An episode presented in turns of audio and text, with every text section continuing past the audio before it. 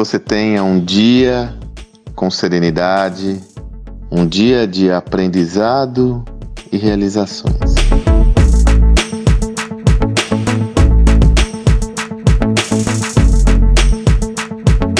O economista Daniel Kahneman foi um dos laureados com o Prêmio Nobel da Economia. Kahneman ele se especializou sobretudo numa, num universo que é o da finanças comportamentais, que estuda justamente o comportamento de indivíduos perante as questões do setor financeiro.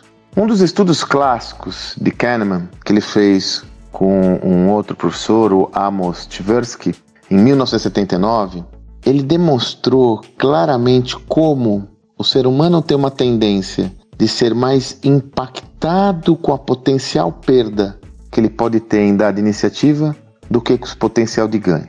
Para provar isso, ele fez um estudo com um grupo representativo de indivíduos com um simples jogo de cara ou coroa.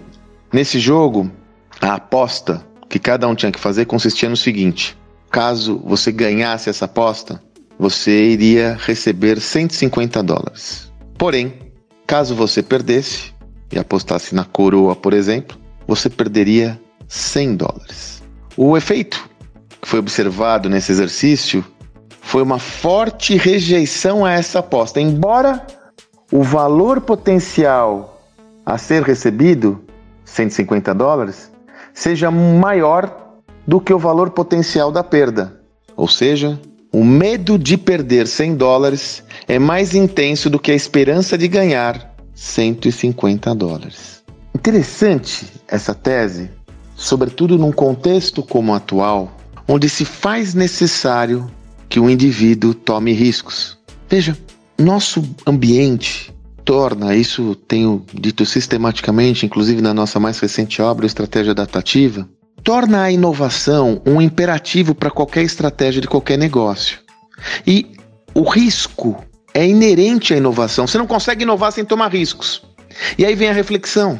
Há uma tendência inerente ao ser humano de quando instado a um contexto onde você tem uma visão mais clara da perda do que do ganho, de você retrair o seu comportamento. Então, quando você vê uma inovação, o que normalmente você olha? A possibilidade de dar errado.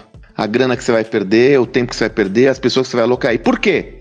Óbvio, porque o resultado potencial desse projeto é imponderável, porque é uma inovação. Se não fosse uma inovação, não seria imponderável. Toda inovação envolve uma imponderabilidade no resultado a ser conquistado. Faz parte. Quero chamar sua atenção hoje sobre esse comportamento. Em que medida você não está refreando atividades e comportamentos essenciais para que você inove baseado num padrão mental que é inerente ao ser humano? E veja, eu vou lhe dizer: se você ainda continua sendo muito estimulado, muito mais pelo risco da perda do pelo ganho potencial, quero te fazer um outro convite. Reflita sobre o risco de ficar parado ou parada. Reflita sobre o risco de não fazer nada. Se você observar o que está acontecendo no mundo com organizações que estão sucumbindo perante a sua passividade e imobilidade, você verá que até nesse contexto Fazer diferente, pensar diferente faz sentido. Pois, a despeito do que está posto ser mais evidente, que é o investimento requerido para isso, do que o resultado, eu lhe digo que uma outra variável deve ser considerada, que é o ônus de não acompanhar a velocidade das mudanças.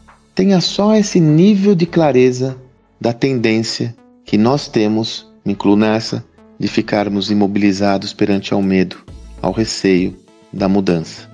A tendência é sermos mais mobilizados pelo medo de perder do que pela vontade de vencer. Reflita sobre isso. Tenha em mente essa reflexão e siga adiante, viu? Não tem nenhuma outra opção a não ser seguir adiante. Que você tenha um excelente dia e até amanhã.